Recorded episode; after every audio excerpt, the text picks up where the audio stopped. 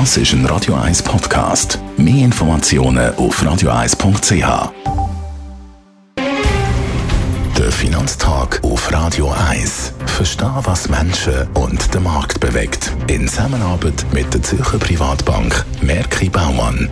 www.merkibaumann.ch wir reden mit dem Gerard Biasco, einem Anlagechef der Privatbank Merki Baumann, über die europäischen Firmenresultate. Wie sind Quartalsresultate der europäischen Aktiengesellschaften im Vergleich zu den USA ausgefallen? Man kann sagen, sie sind auch gut ausgefallen. Das Gewinnwachstum ist sogar noch besser als in Amerika. Natürlich ist die Vorjahresbasis in Europa wegen einschneidender Corona-Restriktionen auch tiefer gewesen. Also zum Vorjahr haben wir bei den europäischen Firmen ein Gewinnwachstum von rund 50 Prozent gesehen im dritten Quartal und bei den Amerikanern ja 40 Prozent. Also ist es ein bisschen besser gewesen als in Amerika. Auf der anderen Seite, wenn man schaut, wie viel Prozent von den Unternehmen haben ähm, Gewinnerwartungen können schlagen, ist es ein bisschen weniger mit 71 Prozent als in Amerika, wo wir über 80 Prozent können die Erwartungen schlagen. Wenn wir jetzt äh, die Umsatzzahlen mit den Gewinnzahlen vergleichen, was fällt da auf?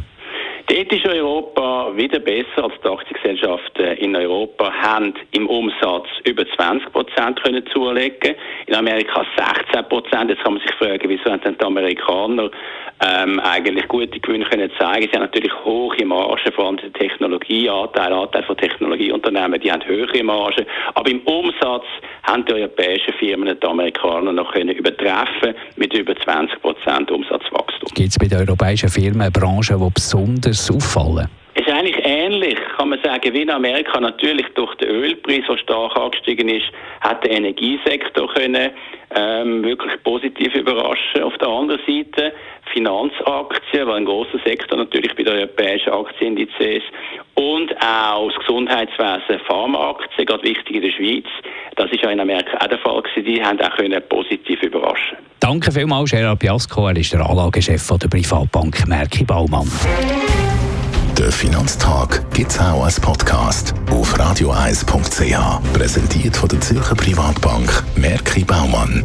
www.merkibaumann.ch